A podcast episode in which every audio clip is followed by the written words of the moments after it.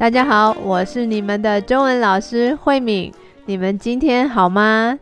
Hello everyone, thank you for listening to my podcast. I know you have built a lot of Chinese vocabulary, but do you want to improve your speaking skill? Do you want to have a deeper conversation with your classmates? We have a group class for lower intermediate students on Saturday afternoon Taiwan time. I'm looking forward to seeing you speaking Chinese with me in class. What are you waiting for? Email me now. 今天想跟你们聊一聊寄宿家庭。你们听过寄宿家庭吗？寄宿家庭就是 homestay。这个字呢是从英文来的。这个 homestay 的概念呢，也是从美国开始的。 这个 homestay 的目的呢，就是希望给这些在外国留学的学生，让他们在这段时间里面可以用最快的方式融入当地的文化。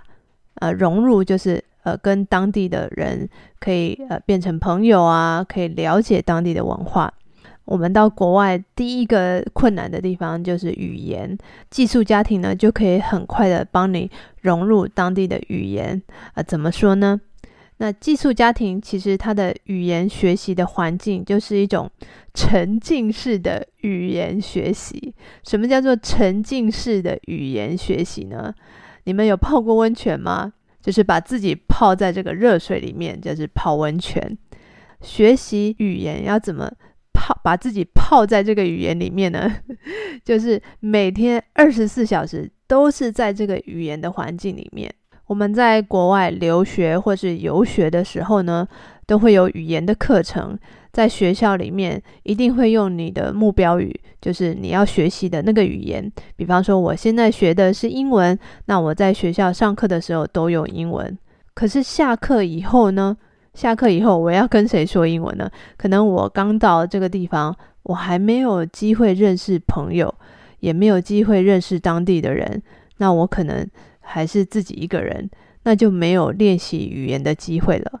可是，在寄宿家庭里面，你下课以后就是跟寄宿家庭的人在一起，你们要一起吃午餐呐，或者一起吃晚餐呐。周末你们可能也会有一起做的活动，所以这就是一个沉浸式的语言环境。你每天二十四小时都要用这个语言，因为这些寄宿家庭的人，他们可能不会说你的语言，有的可能会，有的可能不会。那不会说的话，那真的是二十四小时沉浸式的语言学习。语言是一种习惯，如果你习惯用这个语言的时候，你的学习效果一定也会特别好。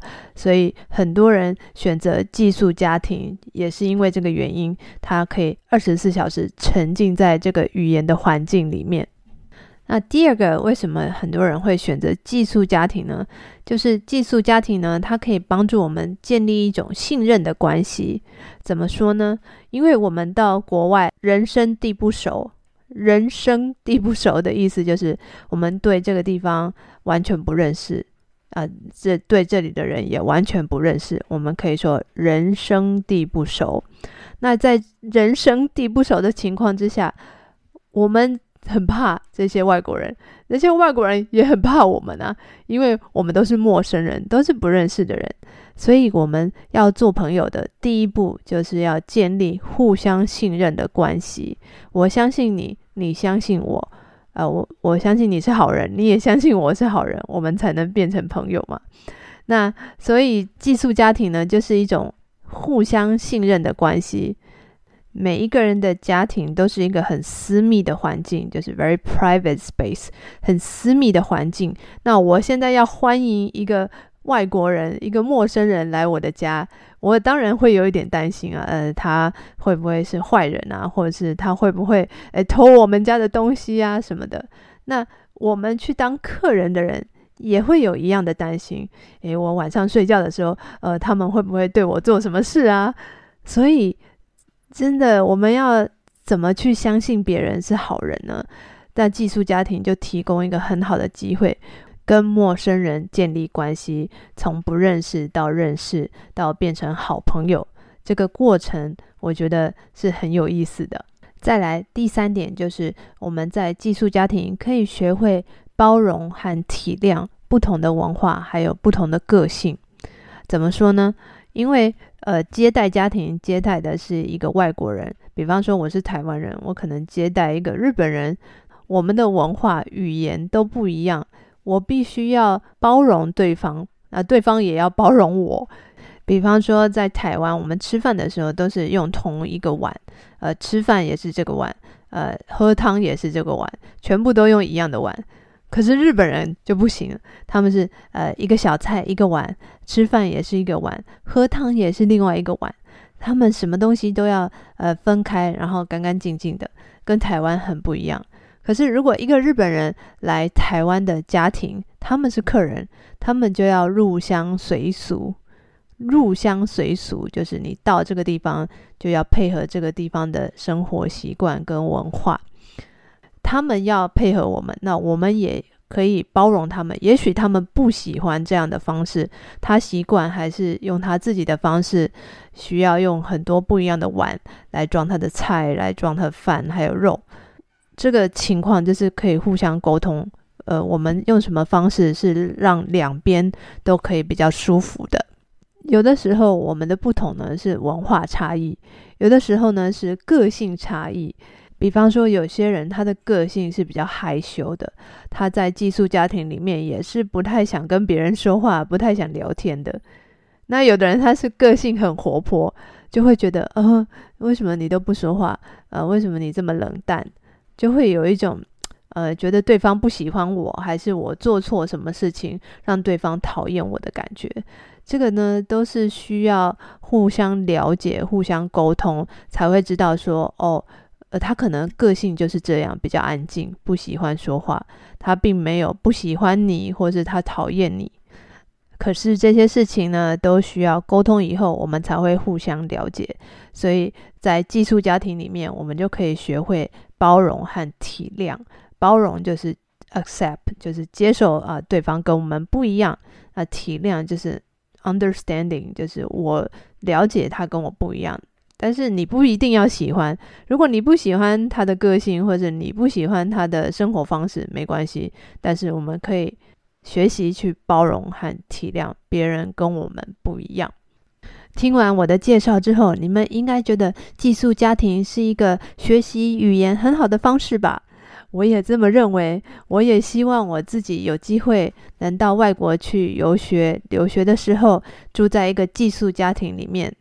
虽然我现在没有机会去外国留学，然后住在寄宿家庭里面，但是呢，我有机会在台湾当接待家庭。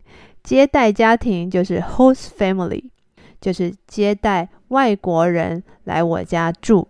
今年我刚好有机会接待一对夫妇，他们是日本跟韩国的夫妻。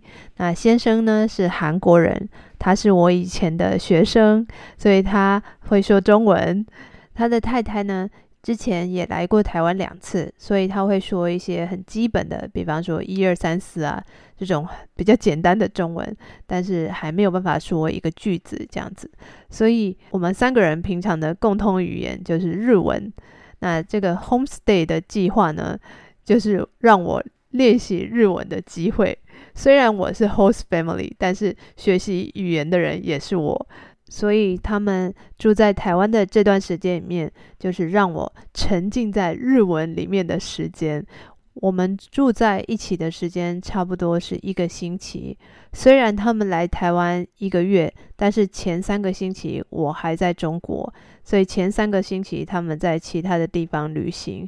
我在他们离开台湾前的最后一个星期，赶快飞回台湾来跟他们见面，因为我很希望可以跟他们聊聊天，然后也希望我可以练习我的日文。这也是我这次回台湾其中一个很重要的原因。我觉得学习语言就是一种习惯。我们三个人每天朝夕相处，就是从早上到晚上都在一起。所以都会聊天啊，说话。我们三个人都有各自的工作。那他们两个人呢是 YouTuber，所以他们也要花很多时间剪接影片。然后我们可以在一起的时间就是三餐的时间，早餐、午餐跟晚餐。所以每次三餐的时间，我们就会在客厅集合，啊，问一下啊，今天要吃什么，或者是要准备什么菜。那还有，呃，吃饭的时候一边吃饭一边聊天。啊，吃完之后呢，再回到自己的空间里面继续工作。我真的很喜欢这种感觉，因为我们的呃时间不会互相干扰，然后大家都是各自做自己的事情。但是休息的时候呢，又可以有朋友可以聊天，可以一起做饭，可以一起分担家务。分担家务就是，比方说洗碗啊、打扫啊、倒垃圾。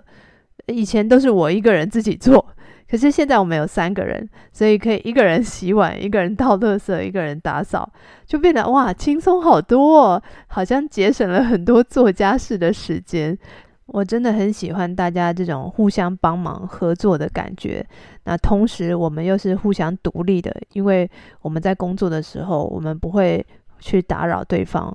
我每天最期待的时间就是晚上的时候，因为晚上的时间，我们的工作也差不多都做完了，那我们三个人就可以比较轻松的聊聊天。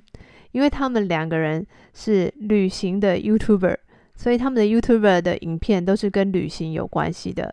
那这个男生他叫做呃健佑，女生叫 Miki，Miki 是日本人，健佑是韩国人。他们两个人去过很多国家旅行，他们的旅游经验相当丰富，所以每次都可以跟他们聊很多文化差异的事情，就会觉得很好玩。虽然我的工作也是会接触到很多外国人，可是他们在旅行的时候是在当地看到当地的那个国家的人，跟我看到的一定是不一样。所以我就觉得跟他们聊天的时候，好像在拼一个拼图的感觉。因为我自己看到的日本人或是韩国人，跟他们看到的一定不一样。那他们就会把他们知道的告诉我，那我就把我不知道的部分拼起来。那我的拼图就会越来越完整。一样的道理，他们来台湾，他们看到的台湾跟我自己习惯的台湾一定是不一样的。比方说，他们觉得台湾很好的地方，他们常常会觉得哦，台湾人很友善、很亲切啊。我就会说啊，因为你们是外国人，所以他们对你们特别亲切、特别友善。我是台湾人，他们都不太理我的，他们听了就一直笑。可是这真的是事实，台湾人对呃日本人、韩国人都会很有兴趣，就会想跟他们聊天。可是对台湾人就没有什么兴趣了。韩国的健友跟日本的 Miki 这对夫妇，他们都非常喜欢台湾，他们已经来台湾第三次了吧。而且他们还曾经在台湾徒步环岛旅行。徒步环岛旅行就是走路把台湾走一圈的意思。哇！他们花了两个月的时间把台湾走了一圈。他们在台湾徒步环岛旅行的时候，碰到很多对他们很友善、很亲切、要帮助他们的人，所以他们觉得哇，台湾的人很有人情味。他们常常跟我说，他们觉得台湾是他们去过的国家里面最友善的一个国家，而且居住的环境也很干净、很舒服，让他们每次都想再来台湾、再来台湾。可是这次他们来台湾，他们发现一个问题，就是行人的安全。行人是什么呢？行人就是走路的人。他们觉得行人在台湾非常的危险。很不安全，他们在路上走路的时候都觉得哇，摩托车，嗯嗯嗯，或者车子，呜，就差一点就要撞上他们。那有一两次真的他们被机车撞到了，所以他们真的吓死了，觉得好可怕。他们在其他国家，虽然有的地方的交通比台湾更乱，可是呢，他们骑车的速度都没有台湾这么快。所以他们在台湾觉得走路是非常危险的，因为没有人行道，所以我们走路的时候只能靠边走。那走路的地方真的很窄，而且有的时候真的很危险。我自己是台湾人，我自己都还是有的时候觉得很害怕，因为可能突然会有摩托车跑出来，或者汽车跑出来。这个部分呢，我下一集的 podcast 再跟大家聊一聊台湾的交通到底有多可怕。那可是我觉得啊，Miki 真的很善良。这个日本的太太她说，这世界上没有一个完美的国家，每一个国家都有自己的缺点和优点。可是这个缺点并不会影响他们喜欢台湾的心情，他们还是一样很喜欢台湾。那他们也知道这个交通的问题不是一天两天就能改变的。我非常同意他的说法。我也很感谢 Mickey 跟健佑来我家，让我有机会当接待家庭 （host family），而且有一个沉浸式学习日文的经验，我觉得非常的棒。我的日文真的进步很多。我也很好奇，你们有没有 homestay 的经验，就是去住在一个寄宿家庭的经验？或者是你们当过一个接待家庭，就是 host family 的经验呢？你们在呃寄宿家庭，或是你们当接待家庭的时候，有没有发生过什么可怕或者是有趣的事情呢？我非常期待你们的留言。今天的节目就到这边了，谢谢你们的收听，我们下次再见，拜拜。